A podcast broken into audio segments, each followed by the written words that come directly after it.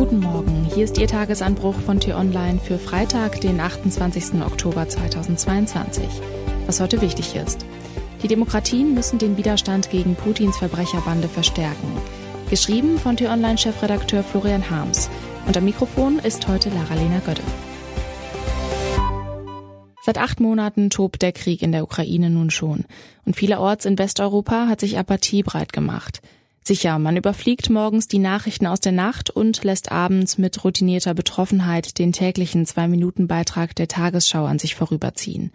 Aber der unstillbare Informationsdurst der ersten Kriegswochen ist den meisten Menschen hierzulande vergangen.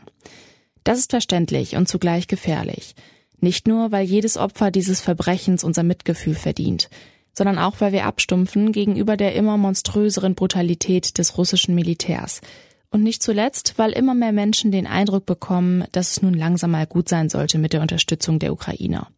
In den USA ist dieser Trend vor den anstehenden Kongresswahlen mit Händen zu greifen. Den Demokraten von Präsident Joe Biden droht eine krachende Niederlage und falls es wirklich so kommt, werden die Republikaner die Waffenhilfe für Kiew wohl stutzen. Weil Olaf Scholz und die anderen europäischen Regierungschefs stets beteuern, in diesem Konflikt nur im Gefolge der Amerikaner zu handeln, ist es gut möglich, dass die bedrängten Ukrainer bald ziemlich alleine dastehen und außer hehren Worten aus dem Westen nicht mehr viel kommt. Umso wichtiger ist es, dass wir uns klar machen, zu welcher Bedrohung Putins Mörderbataillone mittlerweile geworden sind. Sie töten und zerstören, sie foltern und vergewaltigen, sie lügen wie gedruckt. Sie bereiten offenbar den Einsatz einer schmutzigen Bombe mit Nuklearmaterial vor. Unter dem Druck einer drohenden Niederlage hat die Brutalität des russischen Verbrecherregimes eine neue Dimension erreicht. Weil die Militärführung kläglich versagt, haben die Schergen des Geheimdienstes FSB und die Bluthunde von Putins Tschetschenhenker Ramsan Kadyrov das Zepter übernommen. Sie wüten in den besetzten Gebieten, martern Frauen, Männer und Kinder. Und im Kreml hockt mit aufgedunsenem Gesicht der Pate, bar jeder Empathie, skrupellos und hinterhältig und facht den Horror weiter an. Die Frage ist, was daraus folgt. Kann der Westen, kann Deutschland weitermachen wie bisher? Dieser Konflikt ist nicht allein durch Waffengewalt zu lösen, hat Florian Harms hier im Tagesanbruch nach dem Kriegsausbruch am 24. Februar geschrieben. Dafür sind Verhandlungen und Diplomatie nötig. Es gibt keinen Grund, diese Überzeugung zurückzunehmen. Doch bisher sind Putin und seine Stiefelknechte nicht zu aufrichtigen Verhandlungen bereit. Um den Kreml zu ernsthaften Zugeständnissen zu zwingen und den Kriegstreibern dauerhaft die Hände zu binden, braucht es deshalb zunächst einmal noch stärkeren Druck. Durch weitere Waffenlieferungen, aber eben auch durch schärfere politische Signale. Wollen die Staats- und Regierungschefs der demokratischen Länder in zweieinhalb Wochen wirklich einfach so zum G20-Gipfel nach Bali reisen und sich dort mit dem Kriegsverbrecher aus Moskau an einen Tisch setzen oder es ihm gestatten, sich per Video dazuzuschalten? Welch ein starkes Signal wäre es, würden die Herren Scholz, Biden, Macron, Sunak, Trudeau und Kishida klarstellen, dass sie nur dann zur Konferenz nach Indonesien reisen, wenn Putin ausgeladen wird. Einer, der nicht mit großen Worten geizt, ist Frank-Walter Steinmeier.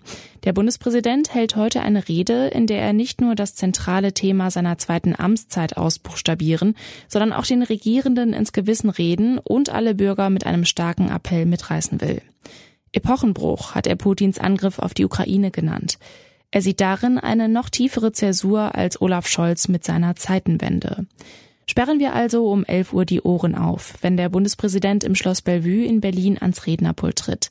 Es könnte die wichtigste Ansprache seit Roman Herzogs Ruckrede werden. Was heute wichtig ist. Die letzte Wahl des Regionalparlaments in Belfast in Nordirland ist erst ein paar Monate her. Gemäß dem Friedensschluss von 1998 hätten sich nun beide konfessionellen Lager auf eine Zusammenarbeit in einer Einheitsregierung verständigen müssen, was die protestantisch-unionistische DUP aber bis zuletzt aus Protest gegen das Nordirland-Protokoll des Brexit-Vertrags ablehnte. Da die Frist für eine Einigung heute endet, wird der britische Nordirland-Minister vorzeitige Neuwahlen für die Provinz ausrufen. Als Termin ist der 15. Dezember vorgesehen. Bevor sich der Bundesrat heute mit der Energiepreispauschale für Rentner, dem 200 Milliarden Euro Doppelwumms und dem befristeten Weiterbetrieb der letzten drei Atomkraftwerke befasst, steht erstmal eine Wahl auf dem Programm. Zu Beginn der Sitzung wollen die Ländervertreter Hamburgs ersten Bürgermeister Peter Tschentscher zu ihrem neuen Präsidenten wählen. Während der Corona-Monate lernten ihn die Bundesbürger als ernsten und etwas steifen Nebensitzer von Frau Merkel bei den nächtlichen Pressekonferenzen kennen.